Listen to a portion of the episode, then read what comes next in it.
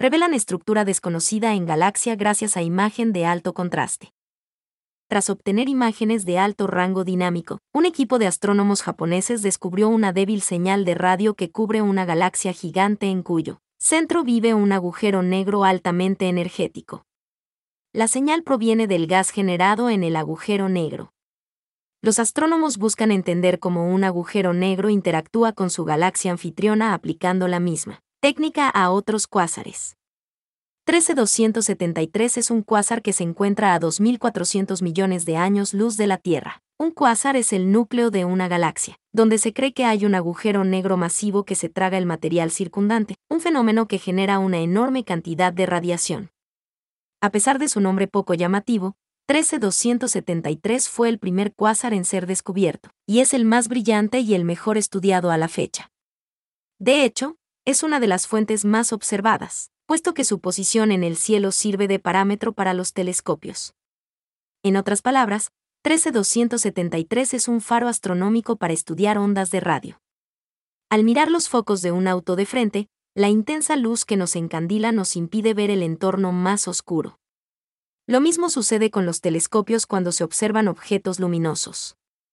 El rango dinámico es el contraste entre las tonalidades más luminosas y las más oscuras de una imagen, para revelar las partes más brillantes y oscuras de una imagen única obtenida por un telescopio, se necesita un amplio rango dinámico.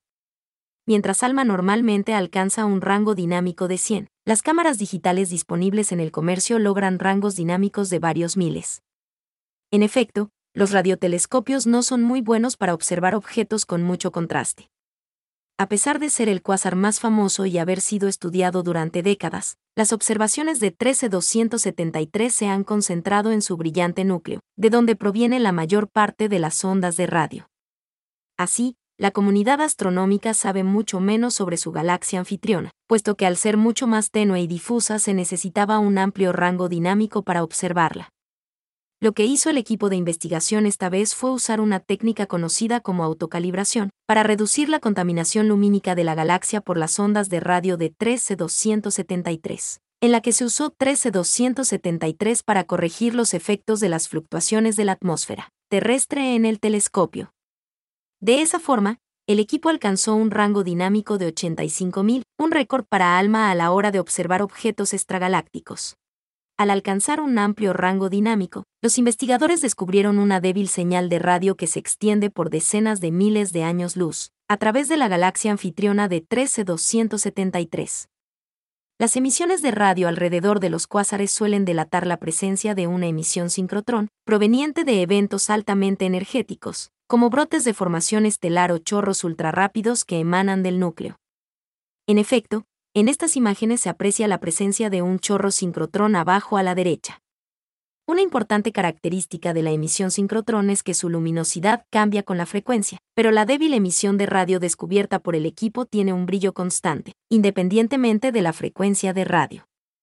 Tras considerar mecanismos alternativos, el equipo descubrió que esta tenue y extensa emisión de radio proviene del gas de hidrógeno presente en la galaxia y energizado directamente por el núcleo de 13-273. Esta es la primera vez que se observan ondas de radio de este tipo de mecanismo, extendiéndose por decenas de miles de años luz en la galaxia anfitriona de un cuásar. Los astrónomos llevaban décadas pasando por alto el fenómeno en este emblemático objeto cósmico. La importancia de este hallazgo radica en un interrogante de larga data, saber si la energía del núcleo de un cuásar puede ser lo suficientemente intensa, como para impedir que la galaxia forme nuevas estrellas. Esta débil señal de radio podría ayudar a responder la pregunta.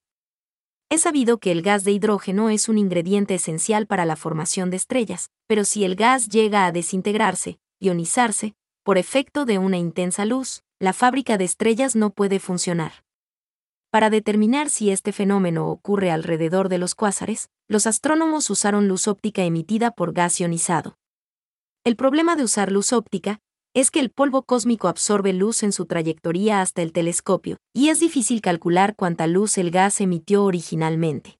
Además, el mecanismo de emisión de luz óptica es complejo y obliga a la comunidad científica a basarse en una serie de suposiciones.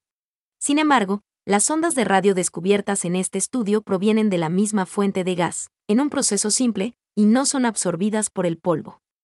Al usar las ondas de radio, se vuelve mucho más fácil medir la cantidad de gas ionizado generado por el núcleo de 13-270 y 3. En este estudio, los astrónomos descubrieron que al menos un 7% de la luz de 13-273 es absorbido por el gas de la galaxia anfitriona, en un proceso que genera cantidades de gas ionizado que van de 10.000 a 100.000 millones de veces la masa de nuestro Sol. No obstante, como 13273 tenía mucho gas justo antes de que se formaran estrellas, no pareciera que la producción de estrellas se haya visto muy afectada por el núcleo. Este hallazgo traza una nueva ruta para estudiar fenómenos hasta ahora observados a través de la luz óptica. Celebra Shinaie Komuji, profesor asociado de la Universidad Kogakuin y autor principal del estudio, publicado en The Astrophysical Journal. Al aplicar la misma técnica a otros cuásares, esperamos entender cómo evolucionan las galaxias mediante la interacción con su núcleo.